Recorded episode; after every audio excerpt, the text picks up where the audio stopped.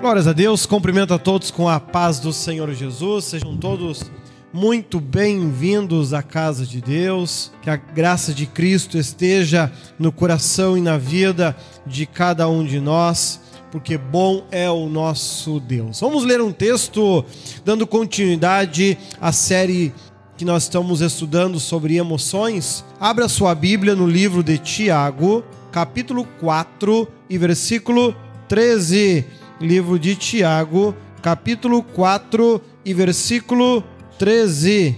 Glória a Deus. Vamos estudar mais esta parte do livro de Tiago. Se você não viu os outros sete vídeos do restante, é só você acessar aí Facebook Ministério Cristo Senhor Matias Velho, aí em vídeo série Emoções. A primeira temporada é sobre aqui o livro de Tiago, né? O futuro a Deus pertence, o título dessa mensagem, né? ou a fali falibilidade dos projetos humanos. Né? Assim nos diz: olha só. E agora, vós que dizeis, hoje ou amanhã iremos a tal cidade e lá passaremos um ano, e contrataremos e ganharemos. Digo-vos, pois, digo-vos que não sabeis o que acontecerá amanhã, porque é a vossa vida é um vapor que aparece por um pouco e depois desvanece. Em lugar do que devias dizer, se o Senhor quiser e se vivermos, faremos isto ou aquilo. Mas agora vos gloriais em vossas presunções, toda glória tal como esta é maligna. Aquele, pois, que sabe fazer o bem e não faz, comete pecado. Glória a Deus. Que nós possamos dar continuidade. Nós temos visto várias etapas ao longo de, ter, de todo esse estudo. Lá no, no último episódio dessa série, nós vamos fazer um, uma recapitulação completa daí de um âmbito geral do que nós vimos aqui neste livro. Mas aqui hoje nós estamos vendo o quanto nós temos que ter em mente cuidado com algumas emoções, alguns sentimentos que eles são um tanto destrutivos ou por vezes nos impedem de enxergar a realidade. Temos visto que Deus é grande, que Deus é bom, que Deus é fiel, que Deus ele age na vida de todos nós, que ele trabalha em todos nós e ama a todas as nações sem distinção e nunca foi diferente. Mesmo que quando você abre no Antigo Testamento, você observa Deus falando muito sobre Israel, envolvido com Israel, muitos acontecimentos em Israel, depois se dividiu em Israel e Judá, e como se só existisse Deus, como se Deus só trabalhasse em Israel. E as outras nações? E os outros povos, Deus não fazia nada? Fazia exatamente a mesma coisa. Né? Inclusive, eu postei hoje no início aí do culto, aí no telão, um versículo de Amós que fala sobre isso. Né? Então veja que aqui nesse momento nós, nós estamos vendo que quando nós temos a convicção, Deus é grande, Deus faz a diferença. Você pode não acreditar agora, mas se tu morrer sem Ele, tu vai ver o quanto Ele faz falta. É um direito seu não acreditar nele. É um direito seu querer viver uma vida vazia, acreditando em mentiras. É um direito seu.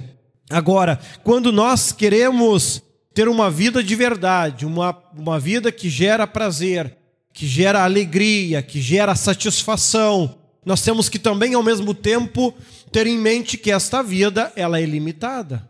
Essa vida é como um vapor que aparece por um instante e depois desvanece. Né? Em outros momentos disse que nós somos, nós viemos do pó, do pó viemos ao pó, voltaremos. Ou seja, todo mundo vai morrer um dia, ninguém vai ficar para semente. Né? Todo mundo morre um dia. Né? Quiséramos nós pudéssemos nos tornar eternos, né? e de certa forma nós podemos também dizer que somos eternos, pois quem morre é esse corpo, a alma apenas muda de endereço. Né? Ela deixa de viver nesta carne para viver em algum outro lugar que será determinado por Deus conforme as nossas obras e ações. Então, quando nós temos isso em mente, nós nos tornamos pessoas que passam a trabalhar com os pés mais no chão. Sonhar é bom e é preciso sonhar. Quem não sonha não chega a lugar nenhum. Quem não planeja, nada conquista. Né? Quem não planeja nunca vai ter nada na vida. Né? Aquele, ah, deixa a vida me levar. Isso todo mundo faz. Sabe por que, que fazem isso? De preguiça de pensar. Tem preguiça de planejar. Né? Então, ah, eu vivo cada dia e o amanhã eu deixo para lá. Daqui, daqui 50 anos vai estar do mesmo jeito, da mesma forma, passando trabalho, sofrendo e dizendo: ah, se Deus existisse, eu não estaria assim. Planejamento.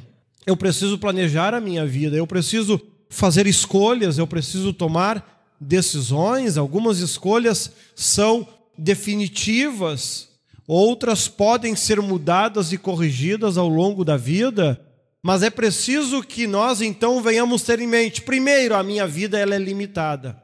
Deus me deu um tempo de vida que poderá terminar a qualquer momento, a qualquer hora, pode simplesmente terminar. Quantas pessoas jovens acabam partindo? Né? Quantas pessoas jovens acabam tendo uma vida muito mais curta do que gostaríamos que tivessem, né? seja por fatos que aconteceram, por doenças que vieram a surgir, né? grande parte delas em decorrência de uma péssima alimentação. Né? E aqui nós estamos vendo que se o futuro a Deus pertence, se eu tenho em mente, aqui ele está nos alertando no versículo 13, olha só, escutem agora, agora escutem vocês que dizem, Quero chamar a atenção desse comecinho. Agora escutem. Às vezes a gente vive uma vida tomando decisões erradas e não ouve ninguém. Quando as coisas começam a dar errado, a culpa é de alguém. Então a, a gente não não quer ouvir, mas na hora que as coisas dão errado, queremos botar culpa em alguém. Agora escutem. Né? Ontem um jovem mandou pedir oração pelo WhatsApp da igreja e ele perdeu já toda a família por causa das drogas. Ele mandou pedir oração com relação a isso. Aí eu estava dizendo para ele: tudo que acontece na tua vida é decorrência das escolhas que tu está fazendo. Para que Deus possa te ajudar, tu precisa mudar as tuas escolhas. Caso contrário, Ele não vai poder te ajudar. Ele respeita o teu direito de escolher a vida que tem. Então, mas, mas então, se nós temos o direito de escolher mas ao mesmo tempo nos, nos é imposto o tempo. Olha que interessante. Eu tenho o direito de escolher, mas apenas por um tempo. Tempo esse que a gente dá o nome de vida. Deus nos fez eternos. Deus fez a Silvia eterna, Ana eterno, Pedro eterno, Marcos eterno. Todos nós somos eternos. Porém, ele nos deu um período chamado vida, para que apenas nesse período nós tenhamos o direito de fazer escolhas. Enquanto essa carne existir, eu posso mudar de pensamento quantas vezes eu quiser, e isso vai fazer diferença. Após essa alma sair deste corpo, mesmo que eu mude radicalmente de pensamento, as minhas consequências não mudarão. É importante que você tenha convicção nisso. Quantas pessoas que aqui na terra eram ateus e hoje têm a certeza que Deus existe e o inferno também, porque estão lá. A sua mudança de pensamento, de convicção, pode os tirar de lá? Não. Não, porque o momento da mudança é neste curto espaço de tempo chamado vida. Quando nós conseguimos perceber isso, nós começamos a, a perceber o quanto é importante eu colocar Deus nas minhas escolhas e nas minhas decisões. Se Deus me deu um tempo de escolha, a qual eu chamo vida, Ele também tem o poder para encurtar esse tempo ou prolongar também esse tempo. Lá, quando a gente estuda as leis, a gente vê muitos comportamentos que encurtam a tua vida na terra e outros que prolongam a vida na terra. Inclusive, aqui o texto ele cita um deles. Né? Vemos então que se nós, tendo noção de tudo isso, que somos eternos, nunca morreremos. Mas como bispo, todo mundo morre? Não, quem morre é a carne. A gente não morre. Nós somos eternos. Tanto que quando a tua carne morrer, você simplesmente vai abrir os olhos e enxergar o teu corpo do lado. Simples assim. Tu morreu? Não. Quem morreu foi a carne que te dava o direito a fazer escolhas, que te dava o direito a mudar situações. Olha que situação, que bolo que a gente entra e se mete. A gente fala que a carne é má, é perversa, porque a Bíblia diz o coração é falso, enganoso, perverso. A mesma carne que tende a me levar à condenação, que me induz ao erro, à falha, ao pecado, é a mesma que me concede a oportunidade de ser diferente um dia morar com Deus. É a mesma carne. Veja que a questão é como nós a estamos utilizando. Eu estou utilizando essa carne para bênção ou para maldição? Eu estou usando essa carne para ter uma vida feliz com a minha família ou para ter uma vida infeliz? Né? Eu pergunto: alguma vez na vida você já comprou uma picanha para fazer um churrasco para tua família? Ah, bispo, eu sou pobre. Pois é, tchê. Mas tem um monte de pobre que paga 10 reais uma grama de droga para cheirar. E aí é barato. Veja que quando. Veja como essa carne ela é maligna e nós temos que se ater a isso. Às vezes, comprar um engradado de cerveja para o final de semana é barato. Para comprar um quilo de uma carne boa para comer com a família, não, aí é caro. Veja como até a noção de caro, barato, de, de ter valor e não ter valor, ela é muito pessoal e particular de cada um de nós. Hã? É importante que nós venhamos perceber esses detalhes para que nós possamos saber fazer escolhas que venham ter valor. Ó, oh, lógico que eu não estou dizendo que quem, quem faz churrasco é obrigado só a comer picanha porque se comprar costela é pecado. Não estou dizendo isso, né? Daqui a pouco vão dizer: Ó, oh, o bispo diz que quem compra costela para fazer churrasco vai tudo para o inferno. Mentira, não estou dizendo. Né? Até, até porque até uma carne que é dita com de segunda, se você souber preparar, dá um churrasco delicioso. Mas a questão é o que eu quero chamar a tua atenção não é para o tipo de carne, eu não entendo nada disso. Se eu como uma picanha, se eu como ali uma carne de pescoço, para mim não muda muita coisa. Mas enfim, porque a gente é novo ainda, os dentes ele, ele corta bem depois de velho, eu acho que faz diferença, né? Mas enfim. Veja então que eu, eu estou querendo chamar a atenção, porque é o que o texto ele está batendo nisso. Nós precisamos nos preocupar em colocar Deus no negócio, em tudo aquilo que a gente faz. Se Deus ama a todos de tal forma, de igual modo, ao eu amar a minha família, eu acho que o amor deve começar pela família, porque se você não ama aqueles com quem você convive, você não vai amar os estranhos também. Né? Então é preciso que a gente venha saber amar, e amar não é fazer todas as vontades. Né? Amar não é deitar no chão para que o outro limpe os pés em cima, isso é burrice. Amar é saber construir uma vida equilibrada de tal forma que o que é bom para o outro também é bom para você. Amai o próximo como a ti mesmo. Né? Saiu disso, nós já vimos que daí não é amor, é paixão. Já vimos em outro episódio sobre isso. Vemos então que, ao termos ideia e noção que o amanhã pertence a Deus, que eu preciso colocar Deus em tudo que eu faço, e quando eu coloco Deus em tudo, eu passo a valorizar aquilo que tem valor. Eu não vou usar droga, porque isso vai destruir a mim e a minha família. Eu não vou tomar bebidas alcoólicas, porque isso vão destruir com a tua saúde e, por consequência, trazer problemas para a tua família. Há um tempo atrás, uma pessoa disse: Ah, mas eu li um estudo que diz que tomar cerveja traz benefícios para a saúde.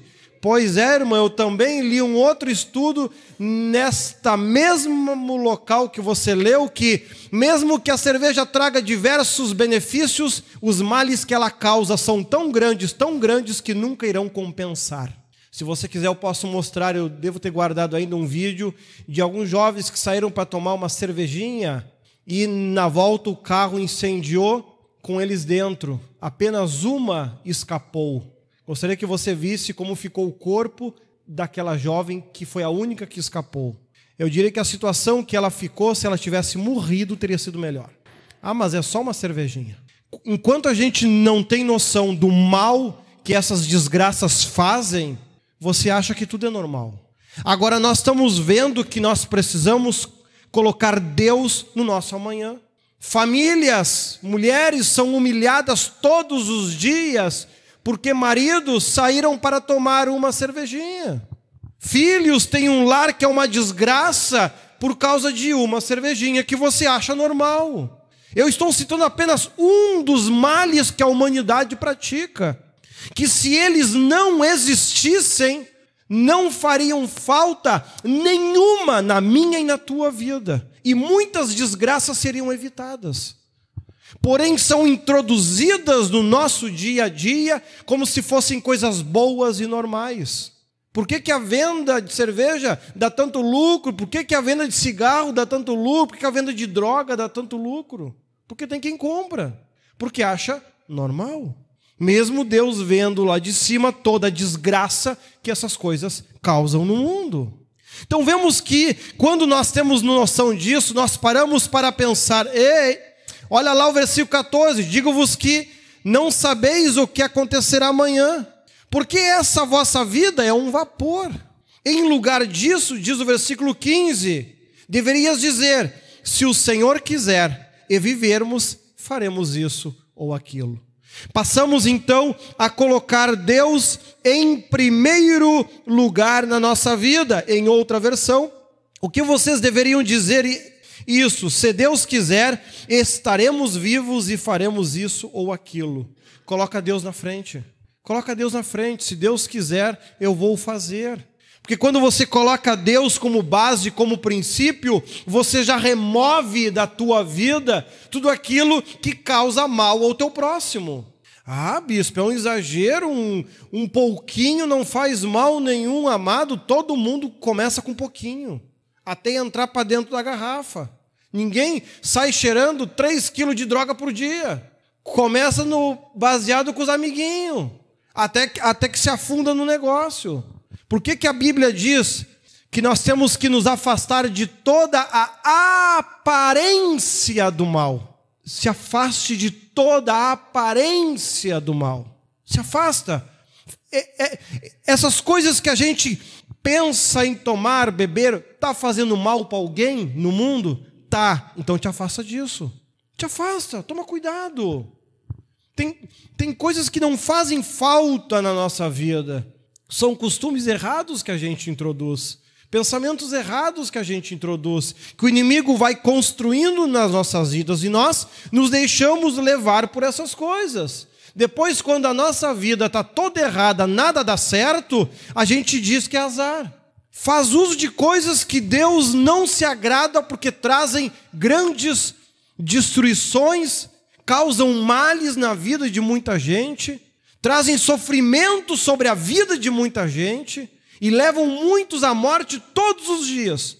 Você introduz isso na sua vida como se fosse normal e depois quer que Deus te ajude. Escolhas, o amanhã pertence a Deus, então nós temos que colocar Deus em primeiro lugar. Olha ali então, nós, mas agora, olha, diz o versículo 16. Por que, que quando muitas vezes a gente prega sobre esses assuntos, muita gente discorda? Sabe por que, que discorda? E o texto fala, olha, olha o versículo 16. Porém, vocês são orgulhosos e vivem se gabando. Todo esse orgulho é mal. É por causa disso.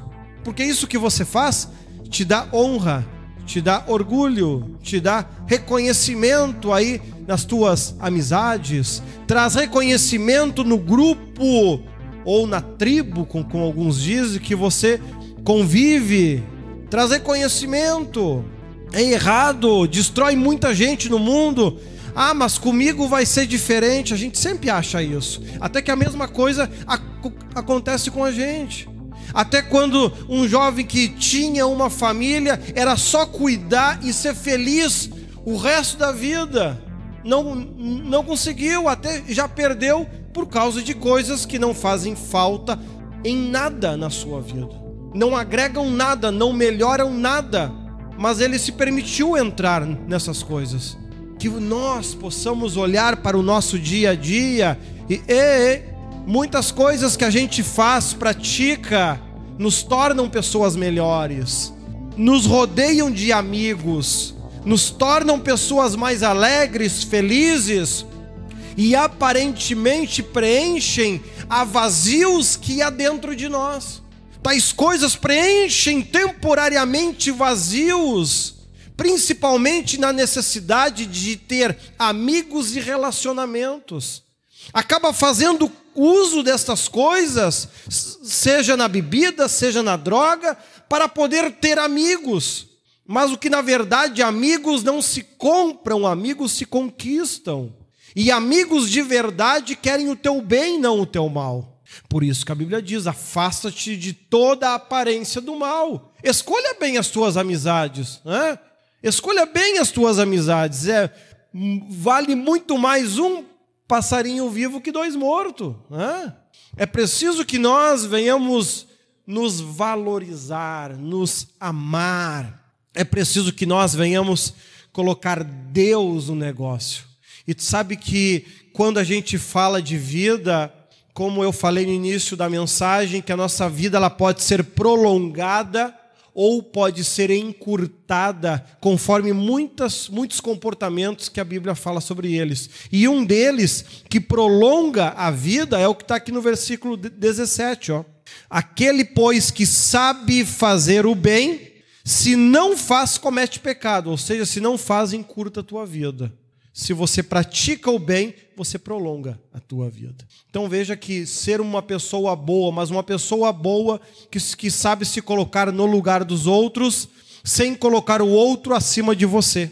Entenda que deve ser equilibrado as coisas. Amar ao próximo não mais do que você, amar o próximo como você.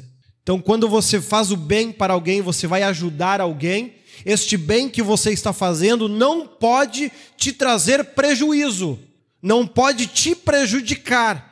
Caso contrário, não é aquilo que a Bíblia está dizendo que você deve fazer, você está sendo imprudente. Não é isso que a Bíblia quer de você. Perceba que ajudar a outra pessoa, fazer o bem a ela, é ser propor para que esse bem também te faça bem, que ao você ajudar você se sinta alegre, feliz, contente por ter feito aquilo e não se arrepender cinco minutos depois. Bah, que bobagem que eu fiz. Amada, a vida é curta. O texto está dizendo: é um vapor que aparece por um pouco e depois desvanece.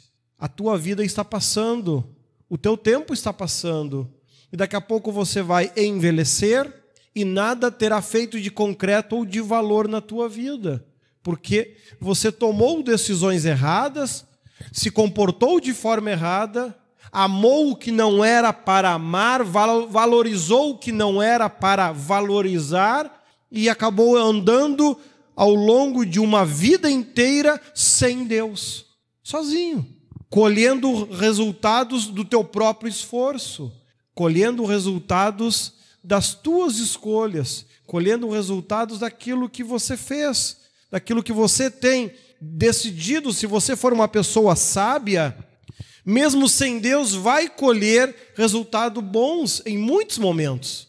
Claro que vai. Porém, nunca se sentirá satisfeito e plenamente feliz. Sempre terá, como falam, um vazio existencial. É como se a vida não tivesse sabor. É como se a vida não gerasse prazer. Você tem as coisas, você tem, você faz, mas não sente prazer, não sente alegria, não sente satisfação realmente. É como se algo realmente sempre tivesse fazendo falta. É Deus que preenche isso. É Cristo que preenche isso. É Ele que dá valor, porque Ele é a vida, não há vida sem Ele. Eu sou o caminho, a verdade e a vida. Não há vida sem Jesus mesmo que você tente disfarçar, mesmo que você tente se esconder atrás de ideias, de pensamentos, certamente, se você procurar, você vai encontrar uma religião que pensa exatamente igual a você. Né?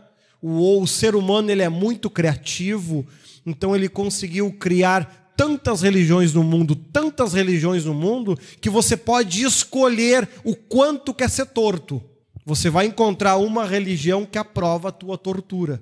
Ah, eu quero ser torto para a direita. Tem uma religião que diz que tu pode ser torto para a direita. Eu quero ser torto para a esquerda. Eu quero ser manco de uma perna. Eu quero andar com o braço torto. Eu quero andar com a coluna torta. Você vai encontrar uma religião que defende esse teu pensamento e essa tua ideia. Só que religião nenhuma salva, religião nenhuma traz felicidade às pessoas. Religião nenhuma consegue te fazer plenamente feliz, é só Jesus que consegue fazer isso. E ele consegue fazer isso quando a gente começa a olhar para o próximo, não apenas em um momento de fazer um ato de bondade, mas que eu passo a, a ter atitudes e comportamentos e essas atitudes e comportamentos são regradas por aquilo que faz bem aos outros e aquilo que faz mal aos outros. Se um pouco disso que eu estou querendo fazer causa desgraças e sofrimentos no mundo, eu não vou fazer essas coisas. Eu vou afastar isso de mim, porque isso é fazer o bem. Isso é reconhecer. Isso é realmente amar. Eu vou amar o meu próximo, eu vou amar as pessoas que estão na minha volta, ajudando-as a não cometer o mesmo erro que muitos cometem. Né? Depois perdem a família, perdem sonhos, muitos perdem até a vida em meio a isso, e é escolha, decisões. Quando morrem, que saem deste corpo e vão para um lugar ruim, aí querem ser diferente, aí querem mudar. Porém, não há mudança, não há alteração nisso. Você fez escolhas ao longo da tua vida, você faz escolhas ao longo do teu dia a dia. Você podia ter dito não a essas coisas que são más. Você poderia ter tido um comportamento diferente. Você poderia ter tido um pensamento mais equilibrado, ao invés de querer carregar o mundo nas costas. Tem pessoas que são tão boas, tão boas, tão boas, tão boas, tão boas, que vivem uma vida sempre na desgraça. E ainda pergunto, bispo, ah, mas aquela pessoa é tão boa, por que ela sofre tanto no mundo? Justamente por isso. Porque ela não tem equilíbrio na vida, ela é boa demais. E a Bíblia também fala contra isso. Né? Nós temos que ter equilíbrio na nossa vida. Tem, que na nossa palavra seja sim, sim e não, não. Que a gente saiba quando é momento de sim e quando é momento de não. Isso também é amar. Amém? Que Deus ilumine, que Deus abençoe.